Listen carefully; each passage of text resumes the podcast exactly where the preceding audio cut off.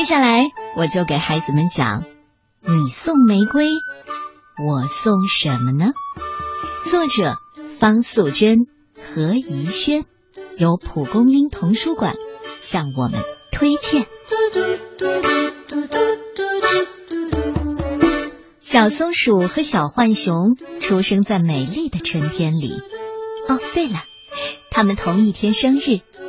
小浣熊送小松鼠一朵玫瑰当生日礼物。松鼠妈妈说：“小浣熊送你美丽的玫瑰，那你送他什么呢？”是小浣熊自己送的，我又没跟他要礼物。有来有往，那才是好朋友啊。妈妈，那我把玫瑰送给你，你会送我什么呢？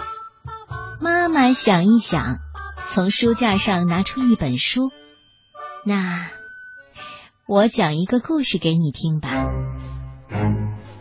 很久很久以前，在西班牙的加泰隆尼亚地区，有一天，突然飞来了一条可怕的喷火龙。它不但会喷火烧房子，还会呼风唤雨搞破坏。更可恶的是，喷火龙要求居民每天送一个孩子去填饱他的肚子。于是，加泰隆尼亚公主去找喷火龙谈判。喷火龙一看到公主，立刻张开血盆大口扑了上去。最危险的时刻，圣乔治骑士出现了。圣乔治和喷火龙展开一场惊天动地的搏斗，最后他用长枪刺死了喷火龙。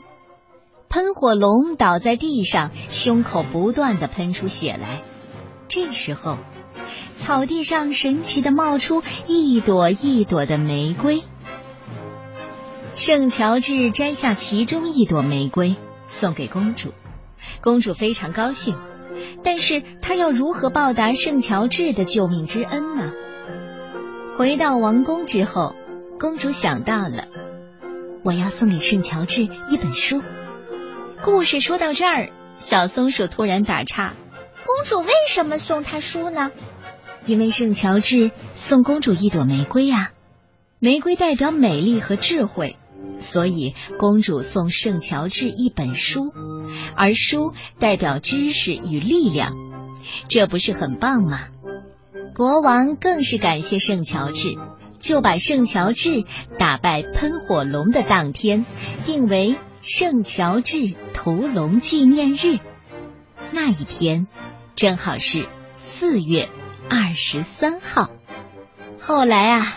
每年的四月二十三号，西班牙的加泰隆尼亚地区都会用特别的方式来庆祝这个节日。在春暖花开、风光明媚的街上，有许多卖花和卖书的小摊子。女孩拿着男孩送的玫瑰，男孩拿着女孩送的书。他们在街上漫步，或在树下看书，空气中弥漫着书香，还有花香，非常的浪漫呢。小松鼠听完故事，问妈妈：“那这本书可以送给我吗？”既然你送我玫瑰，我就送你这本书吧。小松鼠开心的带着书跑了出去。小浣熊，谢谢你送我玫瑰，所以我要送你一本书。